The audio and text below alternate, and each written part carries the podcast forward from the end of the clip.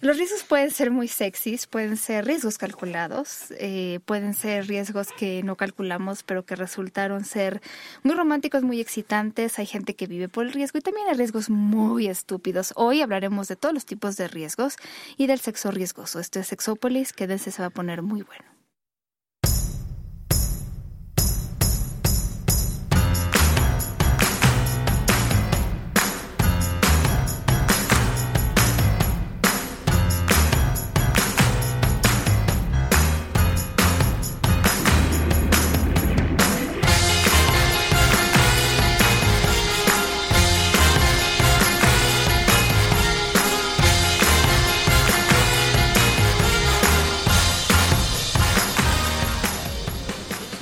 bienvenido. Bienvenidos y bienvenidas a Sexópolis. En este día que estoy feliz, contenta y excitada porque tenemos aquí a bueno, Jonathan, ¿cómo estás? Como siempre, siempre me con ese suéter me gusta, no sé por qué. Sí, bueno, nena, al menos te gustó de alguna manera. Oye, siempre me gustas. bueno, eso es algo eso es algo que compartimos, un gusto similar. Deberías usar más escotes. Amo a los hombres con escote. Ay, ay, ay. Está bien. ¿Sabes cómo, cómo los puedo amar yo en camisa?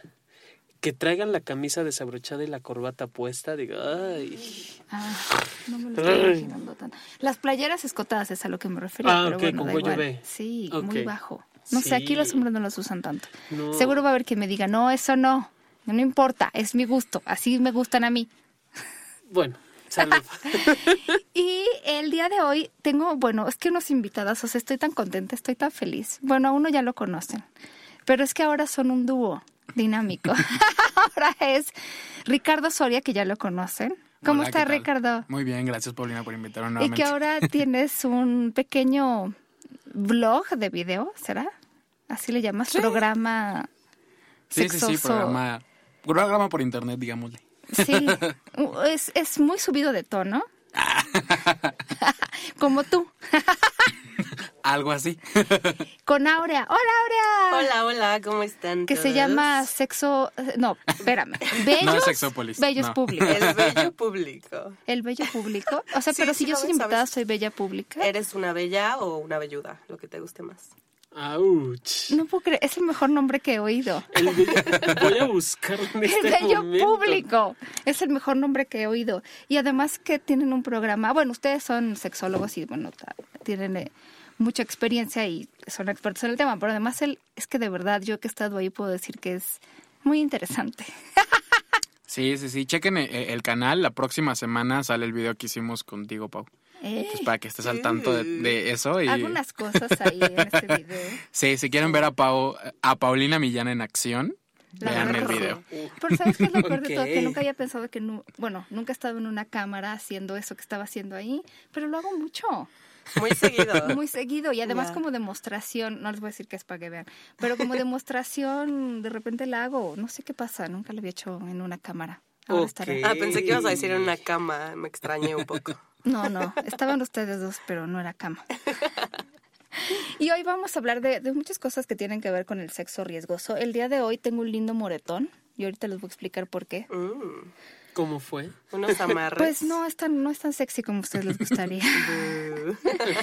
Pero sí, sí hay gente que le, que le excita mucho el sexo eh, riesgoso y alguna vez hemos hablado de la fobofilia, ¿o no? Bueno, sí. Sí, claro. A mí no es como especialmente excitante, pero sé que a mucha gente le parece excitante las situaciones de peligro. Sí, Paulina, imagínate ahorita aquí abajo de la mesa con estos dos enfrente de mí. Digo, sí, como no, buenas noches, pasen bienvenidos. Desde aquí se les atiendo. a alguien? Mira. Eso no se dice al aire, eso se mantiene abajo de la mesa. Pero sí estarás de acuerdo que hay gente que eso le excita mucho, hay gente que le baja la excitación cuando estás en tu casa con tus papás y, estás en el cuarto con tu novio y están fajando el riesgo de que te cachen, está cool. Sí, bueno, sí hay riesgo. Digo, eso está como chiquitín, pero, pero aún así como que te da un poquitín de adrenalina, no sé, por lo menos a mí yo, yo comparto contigo esa parte del que me van a cachar, del que llegue mi papá, estamos en pleno faje y que de repente escuchas la llave y así güey, corre, los calzones. Bueno, ya ni te los pones, yo creo. O sea, creo que es lo que menos piensas, nada más piensas en cubrir la parte de arriba. y ya. Los esconden en, en el sillón entre las cornisitas y ya Sí, después vas no, por y ellos. luego si hubo ya, ya descubrimiento de órganos sexuales, el olor del sexo, bueno. Sí, claro. ¿No? Y te pasas, te puedes pasar tres horas echándole porque escuchas el garage, ¿no? Por Sí, ejemplo. claro. Y otra vez. ¿Qué pasó aquí? Eso es. Ah, bueno, me cuentan. No, no te ha pasado. Me Una cuentan. vez me pasó con un chico que estábamos en la sala de mi casa y entonces yo le iba a practicar la felación, es decir, se le iba a mamar durísimo, ¿no? Y entonces le, le unté, le unté ahí un poco de, digamos que comida dulce, vaya. Y entonces en eso efectivamente ¿Se le escuché el garage de mis No. papás. Este, y no, súbete los calzones, güey. Pero y con digamos, era, era chocolate. Era chocolate, No güey. que Entonces yo dije, qué oso cuando su mamá, güey, le vaya a lavar los calzones. O sea, va a pensar que este güey se cagó. Déjate de eso, güey. La hora de la quitada del calzón. Con todo el pelambre ahí. Ay, no. Qué sabrosa, qué sabrosa escena, la verdad. Sí. Y qué sabrosa de haber sido. Imaginarme el plátano cubierto de chocolate.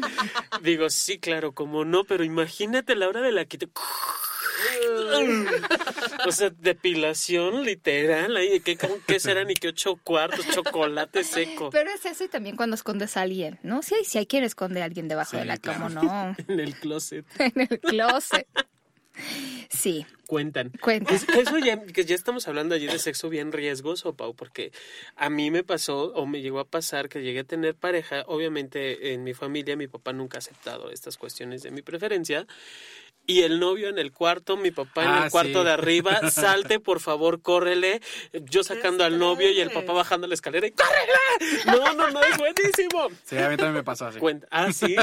¿Y a poco no es A ver, ¿qué te pasó a ti, Rich? Pues yo estaba con, con un güey, también no salía del closet, también estaba así en mi cuarto, y entonces no estaban mis papás, y él llegó y estábamos en mi cuarto así como fajando y tal, y en eso llegaron mis papás. Y yo así de, no mames, no mames. Entonces bajo, así yo así como de, ay, hola. Y, ah, ¿vas a cenar? Y yo, no. Y ya me dieron, bueno, me dieron como de cenar y subí mi cena para que el otro comiera. Tuvimos que esperar así hasta que mis papás se durmieran, o sea, si fue a las veintitantas de mi casa. Entonces yo me bajo así las escaleras, ya con la técnica aprendida de cómo huir, ¿no? Pero no, él no tenía esa técnica aprendida. Entonces empiezo a bajar y así es un desmadre y la rodilla le tronaba. No, era horrible. ¿Qué pasa allá abajo? ¡Miau! Justo. El otro gatito. Justo eso pasó. Eso es muy ¿qué bueno. haríamos sin esos recuerdos de la infancia? Bueno, no sé de la infancia. O Digo, yo ya no estaba tan infante. No, ya ¿verdad? sé. no, pero tampoco estabas tan grande. O sea, supongamos que fue ayer, antier. O sea. Sí, claro. Y que además esas experiencias, Pau, no sé, chicos, chicas, cómo lo perciban, pero creo que ese tipo de experiencias son las que nos dejan más experiencias para, aunque ya vi por dónde, Claro. ¿no? Conocí a un güey, me cuentan en consulta, obviamente, que él me decía que le encantaba esta parte de la fobofilia en un carro. ¿no? Que era fan así de ir manejando y el otro se la ve acá y la, la jalada de riata y demás. Y de pronto me dijo, ¿sabes cuáles son los mejores lugares? Y yo, "Mm, ¿dónde? ¿Afuera de un hospital? ¿Afuera de una funeraria? ¿O afuera de, de X? No me acuerdo. Me dio tres lugares. Sí, yo así de, ¿Por güey, qué? ¿por qué? Porque hay gente. Entonces, si te ven adentro del carro, nadie va a sospechar que tú estás A. Y si pasa la policía, no hay bronca. Porque puedes decir, vengo al funeral, o vengo al hospital, o estoy esperando a alguien. Oh, Y yo así. Yo me acordé que yo no estaba tan niña. Fue hace como un, un ¿Dos mes. horas? Un mes. sí me la aventé riesgoso, pero me lo permití. Y de eso me siento muy orgullosa. Quiero que lo sepa. Gracias, gracias. Gracias. Gracias. aplausos, Yo por quiero que nos favor. La neta, si me hubieran, sí me hubieran cachado. Era la cama de un amigo mío. O sea, sí se me hacía. No, yo sé que mi amigo, si se enterara, es más, le puedo decir y me va a decir, ay.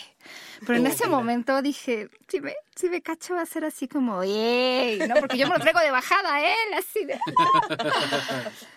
bueno, no sabe quién. No sabes. No, pero no sí tengo que decir que luego en estas situaciones, supongo, yo siempre he insistido que el baño de un pinche avión, ¿a qué huele? A mí no se me antoja. Aparte es súper pequeño. Ajá. Exacto. O sea, ¿cómo? Y uno es de cuerpo grande, entonces no. sí, yo también. No cabría ahí. Yo también creo. No sé. No, pero creo que también, o sea, tiene que ver mucho el riesgo, o sea, uno como esto del coche, lugares públicos, pero también como la, la onda del cruising, ¿no? De estar en, en un bosque o estar en un lugar público, en un elevador incluso, con, que ahí también es el riesgo de... Eso se me antoja muchísimo, pero yo digo, güey, ¿qué tan al, o sea, qué tantos pisos te vas a tardar? O sea, como para que alguien no te cache luego, luego, o sea, empezando. Ni siquiera vas a poder ahí penetrar ni nada. No, pero si te llevas una mamaseada sabrosa. Ahora se me antoja en un cementerio. Siempre lo, la- cuando hemos hablado de lugares raros, en un cementerio sería extraordinario. Es la neta, cuenta. No sé, Cuenta. los cementerios en mi pueblo están medio feitos y hay momias y así, entonces como que no se me antoja mucho. No sé cómo sean los cementerios que tú visitas. Ah, pues sí, ¿verdad? Es que, bueno, si estás, en, en, por ejemplo, en los cementerios de Nueva Orleans, uy, bueno, allí sí yo digo, sí, como no, allí pierdo. Pero sa- ¿sabes en dónde sí perdí? Y compartiendo y abriendo un poco mi, mi vida. En el Chico Hidalgo está el cementerio alemán, si es el alemán o el inglés, no me acuerdo cuál de los dos, pero es alemán o inglés, uno de los dos. Y está herm- eh, eh, tétricamente hermoso. Y allí en pleno, en plena, atrás de una cripta hermosa. ¿Pero qué hora era? Onda 4 o 5 de la tarde. O sea, plena luz del día. Sí, claro. Ya no había tanta gente, obviamente. Ya casi cerraban, cerraban onda 5 o 6, algo así. La verdad no me acuerdo. Pero sí era de día. Y el aquello estuvo bueno, bueno, bueno. Uno que es necrófilo de, por naturaleza. digo, sí, como no, buenas noches. Ahora, muy importante. No solo es el lugar, también es la persona.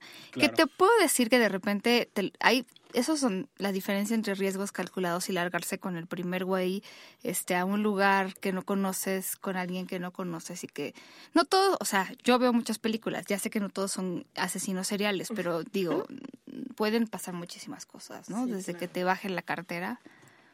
Ese es lo más sencillo, que te bajen la cartera, creo que. Y es, y es precisamente algo que, que nos hablaba Rich, ¿no? Esto del cruising en, en el metro, en el bosque, en la carretera, fuera del, del hospital, en cualquier lugar. Creo que el hecho de conocer a alguien de primera instancia y terminar en un cuarto de hotel tiene como muchas, muchos focos rojos alrededor, porque Claro. ni siquiera sabes, déjate las cuestiones de salud que nunca las vamos a dejar de lado, pero hay otras circunstancias como escuchaba en el radio, puedes perder la vida y esa no se recupera, ¿no? O sea, eso es lo, lo más rudo que puede pasar es que te maten, Pero sí hay gente que se va así con el primer desconocido, ¿cierto o falso? Cierto. ¿cierto? Sí hay, Hombres, mujeres, quimeras, con lo primero y que no se dedican al sexo servicio, porque quienes se dedican al sexo servicio, bueno, pues por lo menos los vas ubicando de pasar por la calle, no las vas ubicando. Pero gente que, que es el cruising, que es esto de, de, de te, de te stands, veo, por ejemplo. claro. Es que es eso, yo también iba a decir, a veces pensamos que porque hablamos dos horas con una persona ya la conocemos, Sí, nada estás que en ver. el antro y bailaste toda Exacto. la noche y ya Muy lo bueno. conoces de, de toda la vida y no te va a hacer nada y pues nada que ver. Sí. Aquí, fíjate, estaba buscando algo con respecto a sexo riesgoso y hay una pregunta que me súper encantó. Yo soy miembro de X página y pues conocí a muchos chavos y tengo 13 años. Quisiera aventarme a tener relaciones con alguien. Por ejemplo, Víctor tiene 23 años y siempre me hace sentir muy bien. El problema es qué puede pasar y qué puedo evitar y cómo. Postdata. Estoy dispuesta a tener nuevos amigos. Bla, bla, bla. O sea, ya lo que dices, como sus datos personales, datos personales para contactarlo. Oh, no, Esto es en Yahoo, no, Yahoo. Respuestas. Y no me espanta que a los 13 años quieras tener sexo. No me espanta que a los 13 quieras cogerte a Víctor. Lo que me espanta es que ni siquiera sabes cuáles son los riesgos que puedes correr. ¿Y quién puede accesar a esos datos y qué pueden hacer con ellos? Así También. es. Está súper abierto su, su, su, esta cuenta, ¿cómo se llama? Facebook, su red social, está súper abierta y entré. Puedes ver todos sus fotos, los amigos, eso sí tiene como mil amigos, tiene un montón de información que digo, uy, de sus viajes, de su familia, de puta, está muy abierto y 13 años tiene esta persona, entonces eso sí es muy riesgoso, Pau extremadamente riesgoso. Y bueno, a sus 13 años, pues, también que conoces del mundo, ¿no? O sea, todo el mundo es mi amigo. Es como cuando estás en el kinder, el que está al lado es tu amigo, ¿no? Todo, todos somos primos o todos somos amigos. O sea, Pero yo creo que es la ventaja de, de Tinder, Grindr y otras aplicaciones, ¿no? Que de, de primera instancia no das tus datos personales, sino que platicas a través de una plataforma y si no te late, bueno, lo puedes borrar y ya nunca te vuelve a molestar.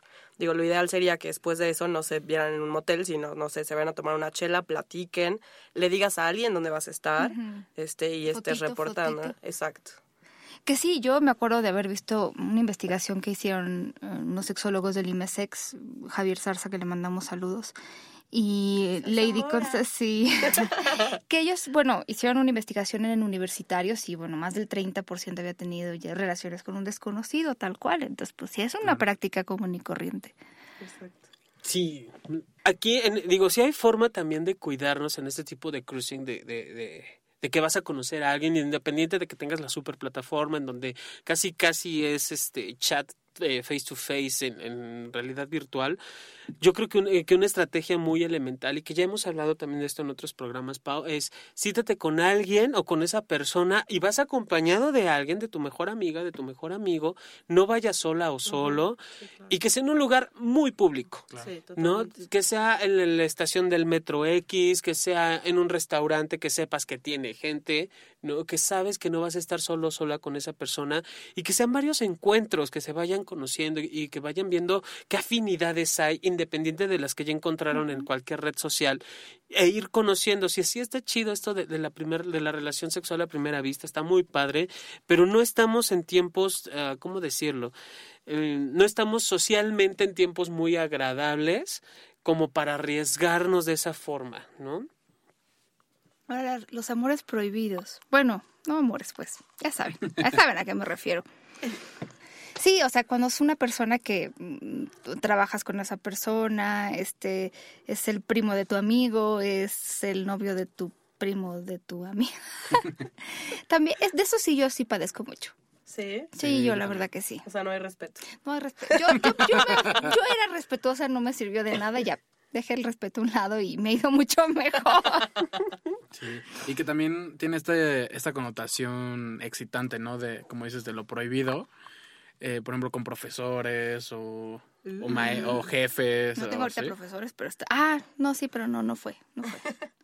Pero ahí también quitas el riesgo porque sabes que alguien más lo conoce, puedes tener un antecedente de esa persona. Digo, a pesar de que sí es riesgo- riesgoso, no es tan riesgoso como alguien totalmente Los desconocido. Dijiste los papás de un amigo, perdón, es que me quedé. es que estaba viendo, vi una, justo una película donde pasaba eso. O sea, te meterías con el papá de una amiga tuya. Yo Está no. cañón. No, digo, no tengo muchos amigos tampoco, pero... Y sus papás no están guapos. No, y, y están muy grandes. O sea, ya sí. Sí. tan grandes, tan grandes, yo creo que no.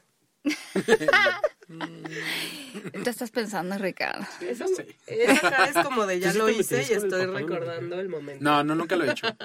Pero sí, o sea. Yo creo que sí, ¿no? pues, ¿quién es uno para negarle este cuerpecito a alguien? O sea, pero digo, no hay tema si lo haces, el tema es si se enteran los demás. Exacto, ¿no? ahí lo que pones en riesgo no sé si sea la Es la amistad. Es que depende de la amistad. que tengas. Sí. Y aparte, ¿cuánto tiempo tienes de amistad? Igual conoces, digo, No. si está casada la mamá y güey, o Pero sea, sí, no yo, sé. bueno, sabía por lo menos de hombres, sí, que se han acostado con la mamá y con la hija, tal cual. Y no uno, varios conozco. Ya. Ay, ay, ay, es que Está, está la ruleta rusa.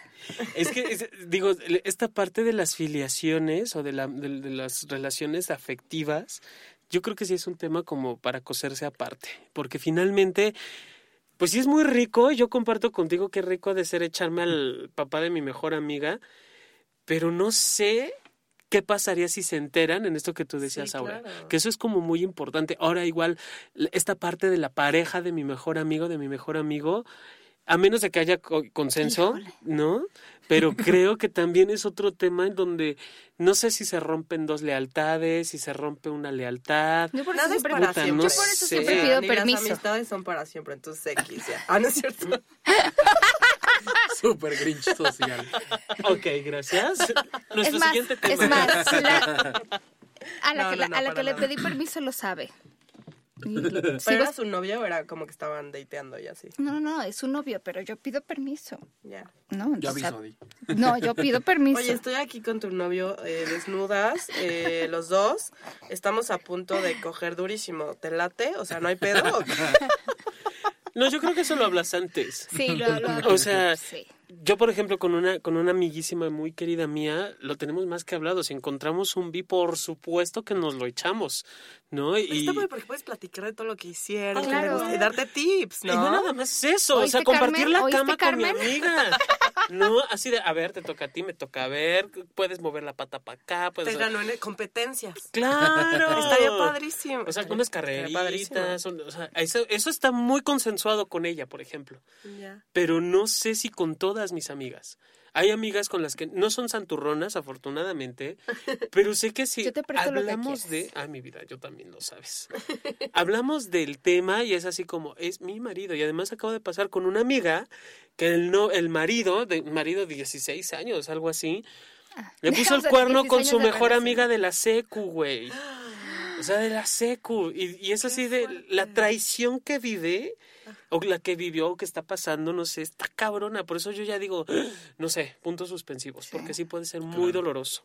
Y para ella ha sido muy doloroso por él, porque su, su pareja, su marido, y por ella, que era su única, que era entre comillas, su única amiga. Qué fuerte. Hay que pedir permiso. Sí, claro.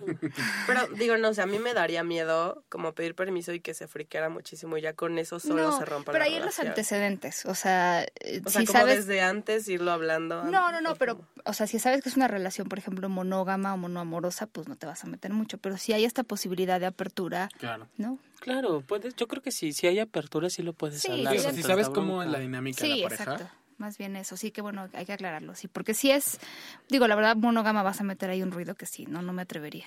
Oye, en Twitter nos escribió Alexis Aguilar Hola. que nos dice que desde hace mucho nos está mandando saludos y que no les respon- no les respondemos. Qué mala onda. ¿eh? Entonces, verdad. Alexis, y No yo lo lo prometido es deuda y le pongo lo, eh, lo jurito por el diablito maldito que en el próximo programa te mando muchos saludos. No, y además, un beso enorme, yo también te mando un beso, porque sí he tenido comunicación con él, pero no he leído de los saludos. Ah, supongo que Alguna vez nos mandó un mensaje y le mandé saludos, pero y Y ya. ya que están los saludos, hay dos chicos que siguen nuestro, nuestro canal de YouTube eh, que se llaman Beto y Lizzy y que siempre nos comentan. Un saludo a ellos que, que son nuestros fans.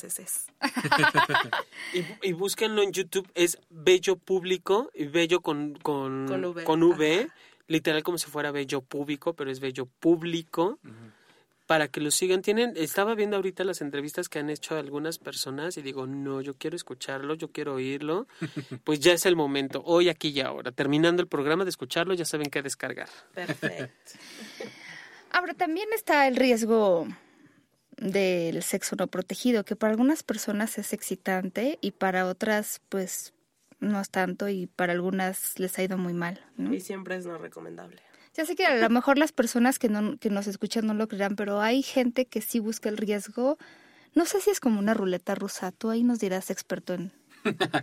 Pues En sí, este justo ahorita que decías de la ruleta rusa me acordé que es esto. O sea, antes, por ejemplo, la onda de los book chasers y el book chasing y así, como de perseguir el, el bicho, por decirlo así, ¿no? que se Que es referían al VIH. al VIH. Eso sale desde los noventas y entonces en esos momentos pues era una ruleta rusa tal cual. O sea, era una fiesta en la que vas a tener sexo a pelo, o sea, bareback, con todos los que están ahí, o bueno, con quien te toques, como si giraras una botella y con quien te toque vas a tener sexo sin protección y pues no sabes si tiene VIH o no. Y entonces en esas fiestas siempre había uno o dos personas invitadas que tenían VIH. Entonces pues es como de con quien te toque y nadie sabe el estatus eh, ajá, de, de los de los ahí presentes. O después ya se hacen fiestas, ¿no? Fiestas bareback en donde no se habla del del estatus y tú puedes coger con quien quieras, sin protección evidentemente porque es bareback. Y ya, si te infectas, pues ya, es tu responsabilidad, ¿no? Pero había gente que iba a esas fiestas. Claro, Claro. No, la demanda es increíble. Y que eh, yo lo que he escuchado y lo que tengo muy entendido, y corrígeme si me equivoco, por, por favor, Rich, tiene que ver mucho con tanta ansiedad que hay con respecto a lo tengo o no lo tengo, lo tengo o no lo tengo. Entonces ya sé que si voy, lo voy a tener.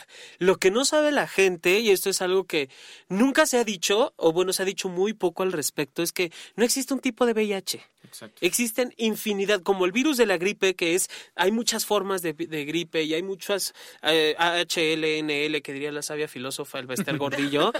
hay muchos tipos de influencia, muchos tipos de VIH, hay muchos eh, tipos de, y que está el tipo 1 y el tipo 2, y aparte el VIH tipo A, el VIH tipo B, el VIH tipo J, El cubano. el cubano, o sea, el cubano. Madre, eso me sonó a, a posición sexual. Ahorita me lo explicas. Pero eh, eso, de eso casi no se habla, Pau. Y entonces te puedes tener ya el VIH sin bronca, no puedes vivir con eso, pero te puedes reinfectar. Es decir, que ah, tomas otro tipo de VIH y obviamente el medicamento o tratamiento que estabas llevando ya, no, funciona. Puede que el mismo día te, te, te, reinfectes o te infectes de dos tipos de VIH o de tres o de los cuantas personas hayas tenido. Y eso es lo que va haciendo que el virus mute también, que eso no está nada lindo. Que también es una de las motivaciones por las que los bug chasing book chasers buscan tener VIH, como decir, bueno, ya sí, como esto que decía, ¿no? Del alivio, si ya tengo VIH, pues ya puedo coger a pelo y sin la preocupación constante de, de, tener VIH. Entonces, si ya lo tengo, puedo coger con quien sea, pero justo también está este riesgo, ¿no? De la reinfección, que muchas veces es lo que fulmina y lo que mata a las personas más que una simple infección. Entonces, sí, hay, hay como muchos motivos por los que la gente busca infectarse de VIH y va a este tipo de fiestas o busca o tiene contacto con, con personas seropositivas, ¿no? Para, para tener encuentros sexuales.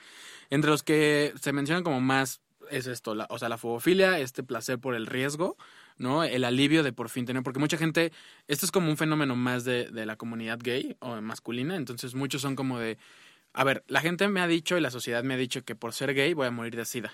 Entonces, pues ya que tengo el VIH, pues ya, descumplo a la sociedad, ¿no? Entonces hace como este alivio de decir, ah, pues ya, ya estoy, en, ya estoy completo, ya justo. En el, juego. claro. Y también muchas veces se ha visto eh, como la parte del rechazo, eh, o la soledad, o el querer encajar en un grupo, ¿no? Entonces, quieras o no, eh, el VIH te va a dar algunas ganancias secundarias y algunos comportamientos secundarios. Entonces, decir, soy VIH positivo, siempre va a traer alguna reacción sea cual sea la reacción, esa es una ganancia secundaria para las personas. Sí, te da notoriedad, ¿no? Ajá. Incluso hasta te hace diferente si tú quieres. Y entonces mucha gente es lo que, lo que le podría traer del virus, ¿no? Y también otro de los motivos que, que, vimos es como el fortalecer una relación. Por ejemplo, estas relaciones serodiscordantes, en las que una persona tiene VIH y la otra persona no. Puede ser que la persona que no tenga o que sea este VIH negativo. VIH negativo, ajá, diga, pues si no, o sea, este güey me va a dejar y lo amo, entonces infectame y ya no tenemos pedo de que de coger sin condón, de estarnos cuidando constantemente, de la preocupación, de mil cosas que se vive en una pareja cero, que, o sea, que mucha gente cree que solamente se vive en una pareja cero discordante cuando pues, se puede vivir en todo tipo de parejas. Pero entonces el, el ya tener un estatus también positivo, pues ya como que alivia, ¿no? La, la pareja y la fortalece. Eso es como la creencia que no siempre se traduce en la realidad. Y también chistoso que, como decía este Rich, se puso como de moda en los noventas por todo el boom que hubo en, en los ochentas de, del virus y todo lo que podía provocar, ¿no?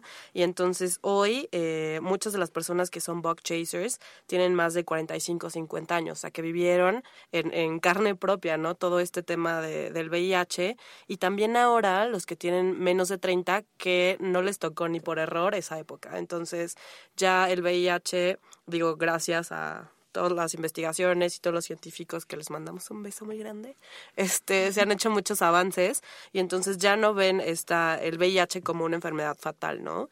Entonces ya se le pierde como ese miedo, entre comillas, y entonces ya es como, bueno, pues ya me van a dar una pastilla, me la tomo todos los días y no pasa nada, ¿no? Y entonces no me cuido. Entonces, eh, está simpático como entre estas dos edades con, con este gap eh, generacional existe la misma conducta, pero por diferentes razones. Sí. Sí, totalmente de acuerdo. Pero también creo que se vuelve riesgoso cuando no tienes una idea de cómo está tu salud y te la estás jugando. Yo sí conozco mucha gente que no quiere hacerse una prueba porque... Sí, por miedo. Por miedo a saber. Exacto. Siempre es mejor saber. Yo me puse a averiguar. Entre más pronto mejor. Les voy a explicar por qué. Y por eso traigo el gran moretón. Es que a mí cada que me sacan sangre, la verdad es que...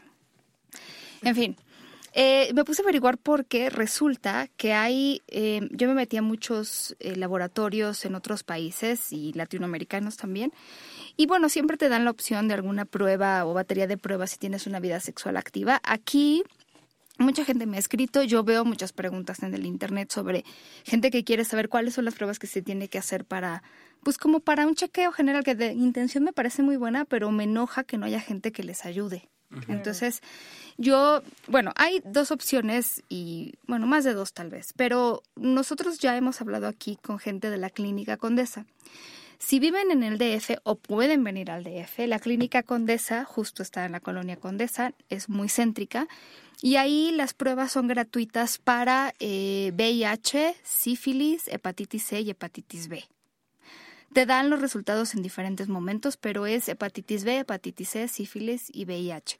Y la verdad es que es gente profesional que sabe no te va a hacer feo porque eso pasa de repente en algunos lugares, ¿no? Entonces ahí puedes hacértelas si no tienes mucho dinero. Esas pruebas son importantes porque, sobre todo los virus, no se ven, no sabemos si vivimos con ellos o no, así que es importante, eh, pues, hacerse este tipo de pruebas. Y que, sí, también los puedes hacer en otros laboratorios. Sí, o sea, pero eso es donde voy, porque los laboratorios, yo fui a hacerme como todas las pruebas traducidas a laboratorios, y el problema es que la gente que está atendiendo ahí no tiene mucha idea, perdón, pero no tiene idea y tú tampoco, porque no hay una prueba para la hepatitis B, hay cinco. Entonces te van a preguntar que cuál quieres y te van a dar cuatro nombres o cinco y te vas a quedar como igual, ¿no? Sí, de verdad. Entonces, miren, ahí te puedes hacer la prueba del VIH, que al final sí se llama ahí prueba de VIH. Yo nunca he tenido problema. Eh, las pruebas rápidas de todas maneras siguen siendo como pues más rápidas. La, los laboratorios privados en algunas pruebas te dan los resultados más rápido, pero ya se está usando mucho eso de que los consultas por internet o te los mandan a tu correo. Entonces, bueno, si tú está, bien, nada más tienes que tener un médico como muy cercano al que le puedas preguntar, porque si resulta que tú ves un resultado y te quedas así como, ah, ¿no? En algunos lugares lo que te hacen es darte una consultoría, una asesoría, ¿no? Para Sí. Que eso iba, que creo que es muy importante. O sea, no es nada más el hacerte la prueba, sino con quién te la estás haciendo. Porque igual en los laboratorios, así como no hay esta parte de, te pueden abrir un panorama, un abanico impresionante de qué pruebas hacerte, no te dicen absolutamente nada. Lo único es, tranquilo, no pasa nada. Creo que es lo más que, la señorita recepcionista te puede decir cuando te entrega el, sobre. Si acaso. Si acaso. Si acaso. Miren, para las pruebas... Eh, yo me hice una que se llama antihepatitis C. Y esta prueba, mm, estoy segura de que la tienen en muchos lugares, no es tan cara y en algunos laboratorios la tienen en promoción. A mí yo la hice y me costó 199 pesos porque estaba en promoción. Hay unos laboratorios que se llaman Polanco, bueno, ahí está de promoción. Eh, hay otra prueba que también es importante que se haga, que es la de hepatitis B, y ahí lo que tienen que buscar de todas las que hay, porque hay unas que es, no sé si sepan, pero hay una vacuna para la hepatitis B, y entonces hay una prueba que detecta si la vacuna funcionó o no. Entonces, el que ustedes tienen que pedir para ver si lo tienen o eh, tienen anticuerpos es el antígeno de superficie. Y, eh, por ejemplo, hay unos laboratorios que creo que son los Chopo que hacen un, ah, ahorita les digo, antígeno E para hepatitis B. Esa es una. Porque hay muchos, entonces van a preguntar, si ustedes llegan y me hace una de hepatitis C o me hace una de hepatitis B, te van a decir, pues sí, pero ¿cuál? Porque hay gente que se las hace para ver, que ya sabe que lo tiene y necesita algo más específico este, entonces, antihepatitis C es una, o sea, obviamente si me escriben se las voy a dar, porque para eso lo hice.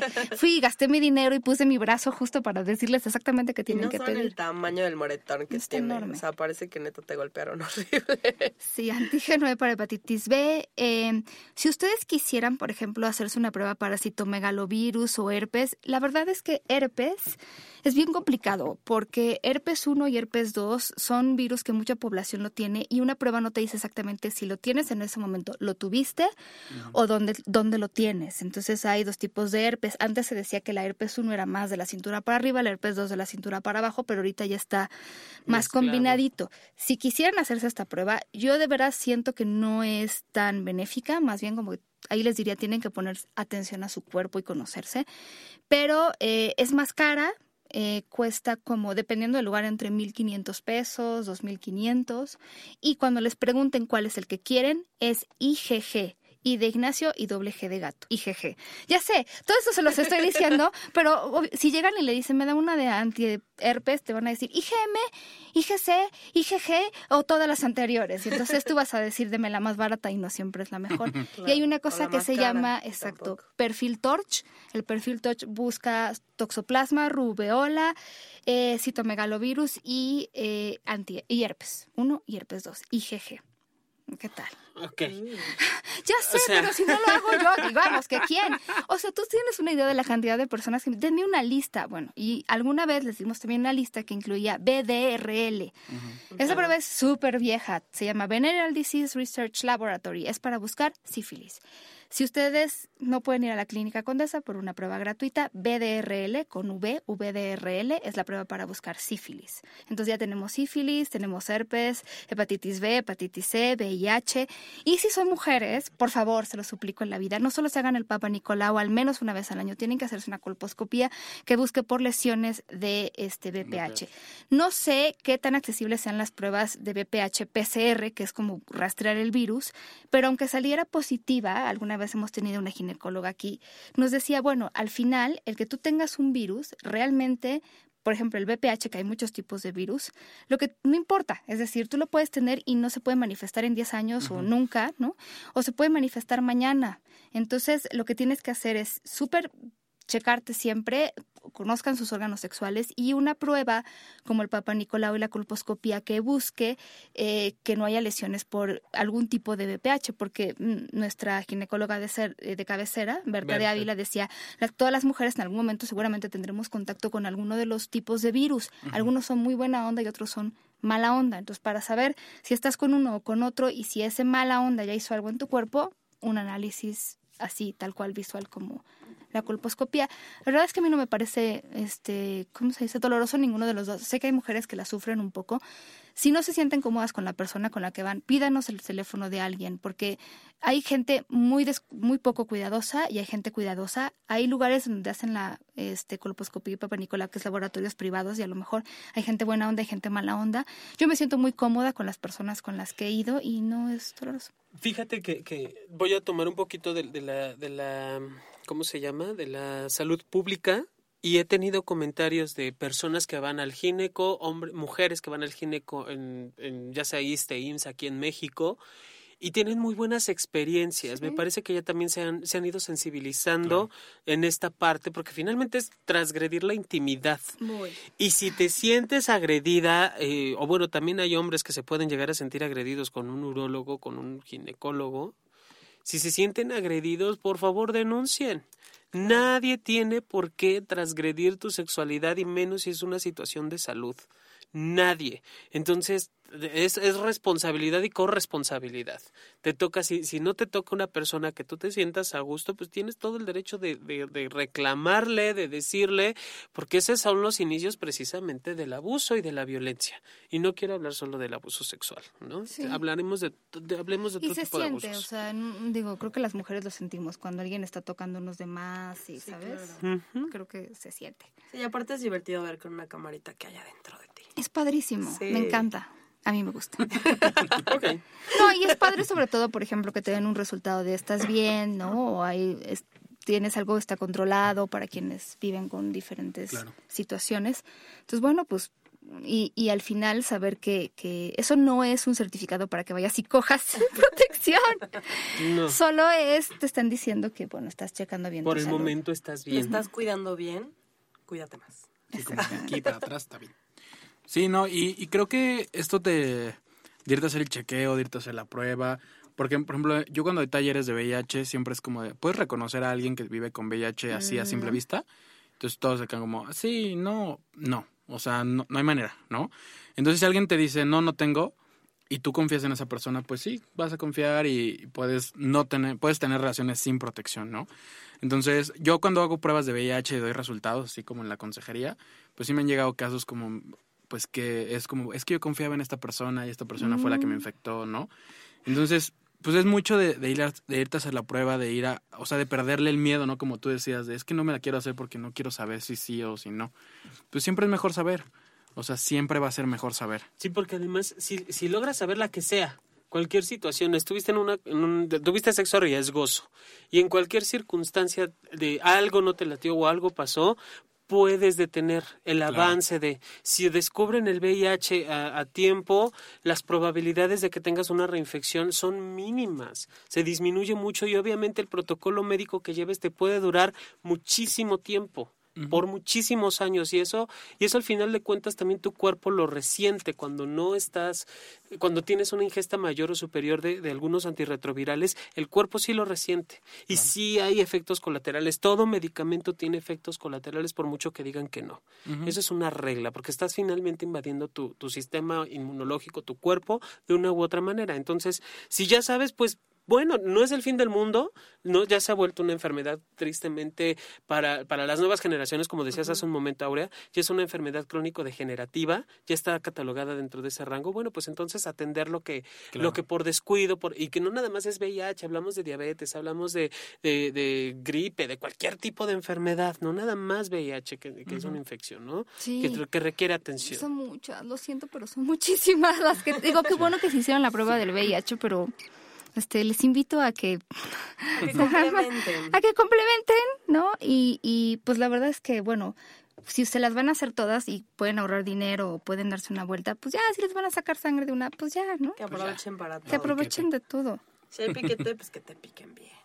Pero me parece, bueno, no sé, pero las campañas que han, se han hecho sobre hacerse la prueba del VIH han tenido más o menos buena respuesta o Sí, la verdad es que yo estoy en Fundacida, entonces cuando tenemos campañas así en la calle, la primera vez que me dijeron, vamos a ir a una campaña en la calle así de ponernos ahí en un puesto, puen- puestito, yo dije, neta llega la gente. Y sí, o sea, en promedio llegan cerca, o sea, de entre 30 y 80 personas, dependiendo del día y de la hora, ¿no? Del Y, calor. y del calor. También, pues, digamos, usaré esta palabra, ¿no? No me gusta mucho, pero digamos que lamentablemente, en promedio, siempre tenemos unos entre 3 y 5 casos de, de- de- de reactivos, ¿no? En, en cada campaña.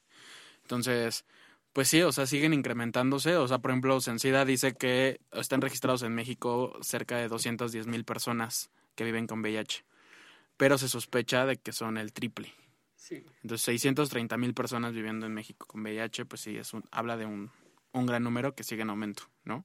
Y justo como decíamos, por este tipo de prácticas, en las que ya se me hace fácil, o sea, ya es como, ah, pues, pues ya, o sea, no me voy a morir luego, luego, ¿no? No es como, el- no es como en los noventas que era una ruleta rusa de si te pegaba te mueres, o, o- y ya es definitivo, ¿no? O en los ochentas que no había un tratamiento, entonces si era, te infectaste y te mueres a los dos años, tres años, cinco años.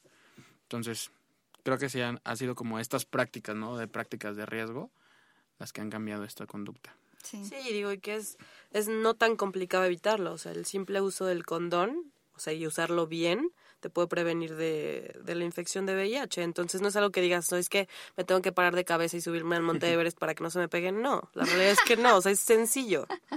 Y que yo diría usarlo.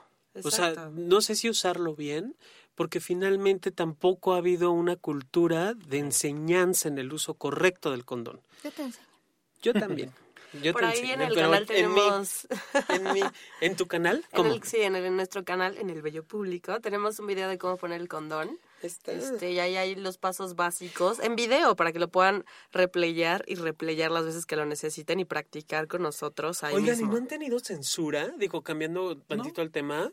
Porque luego YouTube, digo, tú te acordarás, Pau, cuando subiste una escena sumamente exquisita en, en YouTube de una pareja que estaba teniendo relaciones sexuales de tiempo de vivir, creo que se llama la película, en donde se ve todo. malditas. Te censuraron, entonces, Ya, no sé. La gente puede como flaguear, o sea, ponerte una, una ¿cómo se dice? Un- Una banderita. Este, si tienes muchas banderitas en tu video, sí. Pero la realidad es que mm, no nos ha tocado en ninguno de nuestros videos y sobre todo porque lo hacemos con el ánimo de eh, informar, ¿no? Informar a la gente, a los chavos, a los más grandes, a los niños inclusive. Entonces espero que siga así, espero que nadie nos, nos ponga banderitas para que no nos censuren, pero hoy por hoy, digo, ya tenemos prácticamente un año y la realidad es que no hemos tenido problema con la censura y es algo buenísimo de YouTube sí. porque pues Porque podemos decir lo que queramos. lo- luego lo educativo, entonces si, les, si lo censuran nos van a oír, van a ver si no. Digo, lo mío estaba X, pero No, pero sí, por lo menos digo, ya que tenemos la voz abierta, ¿cómo es que, eh, que hay otras cosas, hay otras aplicaciones? Estaba viendo hace poco, hay, un, hay una blogger que de verdad me da miedo por lo que dice. O sea, demasiado estereotipado. Eso me lo guardo. Se llama Media Luna o Luna y Media. o Luna Bella. Luna Bella. De momento lo que sube o lo que dice sí está así como A ella plagado sí le han de... censurado N cantidad de veces su canal. su canal. Ella es eh, una chica que se dedica a la prostitución y cuenta por ahí su- sus experiencias. Sí, la verdad, yo he visto no varios es videos eso. y están interesantes en Algunos, las experiencias. algún- en cuestión de Ajá, experiencias, pero ya cuando se trata de enseñar, por ejemplo, estaba hablando, yo me- me- yo vi uno que era del para el sexo anal, cómo hacerle para tener sexo anal y da algún- unas recomendaciones, eso es también práctica riesgosa. Da recomendaciones que digo, a ver, mija, así no se tiene sexo anal.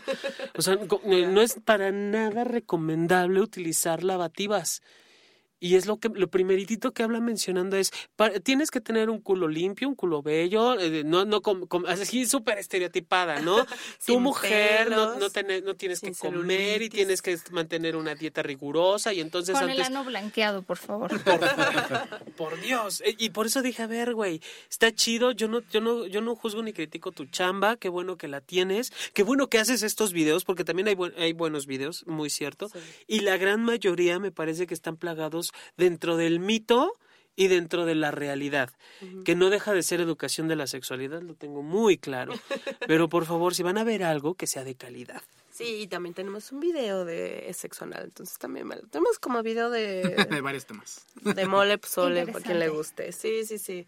Pero digo, está interesante que, que la puedan ver y puedan checar el, el contenido y sobre todo cuando habla de las experiencias. A mí, inicialmente, o sea, sí me choqueó que una chica que se dedicara a la prostitución y que hablara tan abiertamente de su sexualidad, pero me- también me parece que, que es refrescante que alguien hable tan abiertamente de su sexualidad. Sí, la, bronca es el estereotipo. Sí. O sea, cre- creo que el- el- estaría bien si hablara de todo tipo de mujeres, de todo tipo de hombres, de todo Claro. tipo de experiencias, pero queda reducido justo a su experiencia, a lo que ella hace. Y digo, ¿y dónde quedamos todos los demás? ¿Dónde quedamos los chubis? ¿Dónde quedamos eh, la- las personas simplemente que no deciden vivir una sexualidad con pareja, que deciden vivirla en solitario? Claro. Y que queda reducido a, y nada más tallas así por arribita de la vulva, y digo, yo, ajá, ¿y so? ¿Qué más? Sí, no funciona para todos siempre Así tampoco. es, así es. Y creo que esa es, esa es la educación de nosotros, nosotras como sexólogos, sexólogas, hablar de una sexualidad incluyente, Totalmente. ¿No? Bueno, ya me desvié del tema.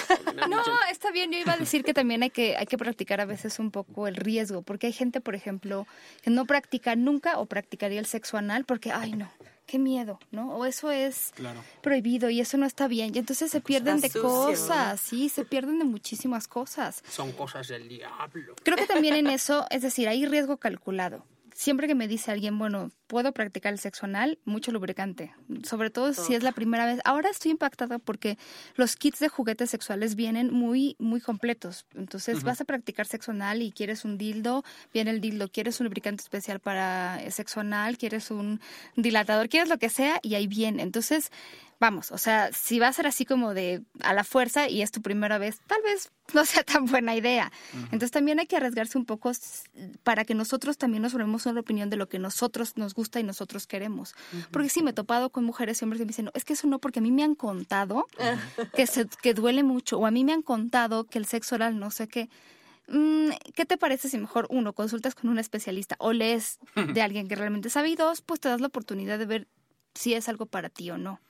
Claro, creo que al final de cuentas el riesgo es muy subjetivo, ¿no? O sea, como para unos eh, tener sexo oral sin usar condón es un mega, mega riesgo. Para otros, una orgía con 800 personas sin usar condón es el riesgo, ¿no? O sea, al final de cuentas, tú ve tus límites, ¿no? Y, y ve hasta dónde puedes llegar y, y si te quieres atrever un poquito más, pues ya ese es el riesgo para ti. Y, y si lo puedes gozar, pues adelante, ¿no? Y, y, es- y esa parte que mencionas, Rich, es muy importante. ¿Hasta dónde llego? ¿Qué soy capaz de hacer? ¿Qué no soy capaz de hacer? Claro. ¿Cómo, ¿Cómo quiero vivirlo, disfrutarlo? Y que tiene que ver mucho con arriesgarte. Porque el, el permitirte conocer hasta dónde voy, hasta dónde llego, creo que me marca límites, límites muy establecidos. Y puede ser el- la ruptura entre lo cotidiano convencional común y corriente, que es la de misionero y la de perrito, a que te avientes el triple mortal al frente con doble vuelta y pirueta, ¿no? Uy, y O me sea, tienes que enseñar esa. Claro que yes. Sí. Sí, y que creo que además también hay que pensar para que tomamos los riesgos. Hay esta regla que me encanta de cómo te sentirás 10 minutos después, 10 días, 10 meses, 10 años, ¿no? De haber tomado ese riesgo. Uy, está buenísimo. Sí, como para tomar decisiones complicadas. Pero sí, lo que están diciendo es importante también. Si el riesgo implica algo a la salud, mm, Ahí sí piénsala. no sé. Bueno, Sí. Yo creo que ahí sí se piensa, ¿no? Porque la salud no se compra con nada. Sí. No con nada. Y tú y yo lo sabemos, ¿no? Que hemos estado en hospitales rondando. Puta. Son noches de hotel carísimas y que al final no sé si, si, si valga la pena tanto arriesgarte por cinco minutos, literal. Sí. Sí, esta frase es súper cliché, ¿no? De las enfermedades no, re- no respetan clase social ni posición económica, creo que es lo mismo. Pero el punto es que, o sea, independientemente de, que, de quién seas, si, si vas a tomar un riesgo, tienes el, el peligro, ¿no? De que te toque. Y pues aguas. Y la elección, porque la elección la tienes antes de. Antes de estar en el riesgo, tú tienes la elección de qué me va a pasar y qué voy a hacer con lo que me pase. Exacto. Y eso nos hace responsables. ¿Por qué se ponen tan intensos? Yo tengo hasta ganas de arriesgarme. Vaya, aleluya. No, Arriesgate, sí, sí me conoce tus Te, no te estoy diciendo que me di permiso. Tú bien. deberías felicitarme. Deberías estar de mi lado. Está bien. Le voy a mandar muchos saludos. Es que también eh, a George Milky le mandamos muchos besos. Ah, déjenme decir, él me está recordando de algo.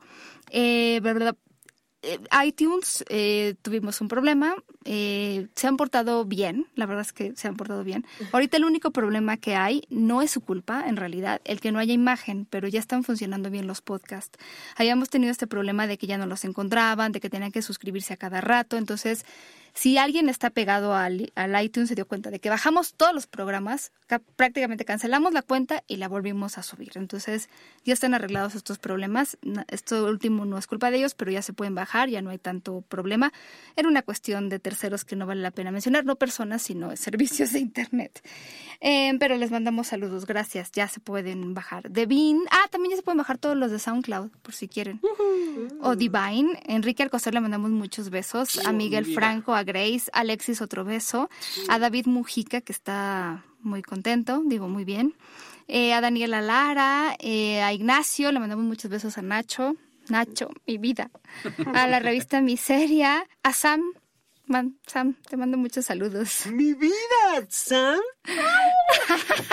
Chiquito, grandote, papá, cuando quieras acá te espero. Sí, por supuesto, que se dé una vuelta. Pollo, pero completita. De ida, venida y vuelta. Lo dijo él, ¿eh? Lo pensé yo, pero lo dijo él. Eh, a Compa Mercurio, Juan Carlos, a M. Guzmán y a Jesús Luna, entre muchas otras personas. Gracias por descargarnos, gracias por los comentarios. Yo les había dicho que había preguntas para conocer a la pareja. No es tanto un test, me me han escrito mucho, son como preguntas de cosas diferentes que le puedes preguntar a tu pareja, ¿no? Cosas que no se te ocurrirían, cosas más originales. Entonces, el correo siempre ha sido sexo, eh, sexopolisradio.gmail.com, sexopolisradio.gmail.com, ahí les damos las preguntas eh, y se la van a pasar bien. O hágaselas a sí mismo. Sí, que no es la típica de cuál es tu color Favorito. favorito. Pero además es genuino, o sea, si yo sé cuál es el color favorito de mi pareja, ya siento que la conozco, ¿no? Y también sé que tuvo una lonchera de Superman y super, se llamaba Firulais. ¿Y eso qué, güey? ¿No? O sea, eso puede ser y es como lo puedes cubrir en una primera cita, pero incluso cuando las parejas ya tienen mucho tiempo y no, um, de repente hay cosas que no hablan. ¿No? Como de, no sé cuáles son tus metas de este año o últimamente qué ha sido lo más complicado que has vivido. O sea, cosas que no se comentan en el día a día, pero bueno, Claro. ahí nos escriben. Que, es, que esa parte, eh, cuando estás empezando a conocer a alguien, eso de conocer el color y la música está chido. Ujú. O sea, no perderlo, pero al No, claro, inicio. Claro, Al inicio. Sí, no. 30 años después de casados. ¿Cuál era tu color favorito? No, bueno. Sí, Bueno, no, pero para evitar que vayamos a cenar y entonces nada más eh, me- te digo, pásame la sal y, y tú me dices, regrésame la sal, ¿no? Pero bueno. Y a- agradecer primero a Estudio Cuarto del Fondo que nos recibe en sus lindas instalaciones sexys, sexys, que pueden encontrar en estudiocuartofondo.com. Ahí hay fotos del estudio que se encuentra en el DF, en la Colonia Condesa. Ya ven, la Colonia Condesa tiene muchas cosas. No tiene el, este, el- en la Clínica Condesa, también si quieren informes, escríbanme. Y, por favor, vean el bello público. Uh, Hay algunas personas que salimos ahí, ya somos bellas y velludos. Exactamente. Ay, ¿podemos hacer el cierre? de los hechos. Sí, sí, sí. ¿El cierre Claro. o el inicio? No, el sé, cierre, el pues, que ustedes quieran. Ah, bueno, claro, es que son diferentes. ¿Cuál te es que tienen un inicio, por eso no me voy a acordar. Sí, no. Al final cerramos con el... Sí, ese sí me acuerdo. Sí, pues síganos ahí en www.youtube Diagonal. diagonal.com, diagonal el bello público, o simplemente entren a YouTube y pongan el bello público y es el primero que les sale. Y pues también estamos en las redes sociales, en Facebook y en Twitter. Estamos facebook.com slash el bello público y en Twitter arroba el bello público. Y también si tienen alguna duda o nos quieren contactar, mandarnos unas fotos picantes. No, no es cierto. Estamos en elbellopúblico.gmail.com y también nos pueden dar sugerencias de video por si tienen ahí, buscan y algo no hay, pues ahí se los hacemos, no se preocupen. Mm, Jonathan, ve al bello público. Pues nada más que me inviten con muchísimo Te quitan la inocencia. Guerrero.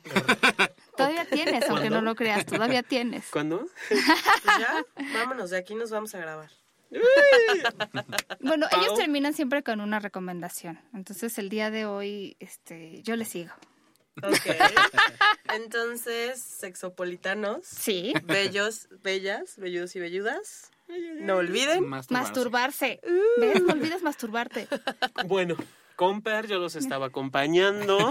Ahorita vengo, voy a hacer tarea. Me recomendaron que. Sí, es una recomendación que nos gusta, ¿no? Sí, por favor. Nadie es muy debe útil, olvidarlo, es nadie muy debe útil. Además es muy es de para todas las personas, no discrimina. Exacto. Me parece muy bien. Nosotros nos escuchamos la próxima semana en Sexópolis Radio. Bájenos, estamos en SoundCloud, ahora en iTunes. Muchos besos, muchos abrazos. Síganos en Twitter, estamos como Sexópolis Radio. Y a mi querido sexólogo guion bajo Yaco. Ahí estoy. para Ahí que estamos. quieran. Muchos besos, pórtense muy mal, cuídense muy bien. Bye. ¡Mua! Bye.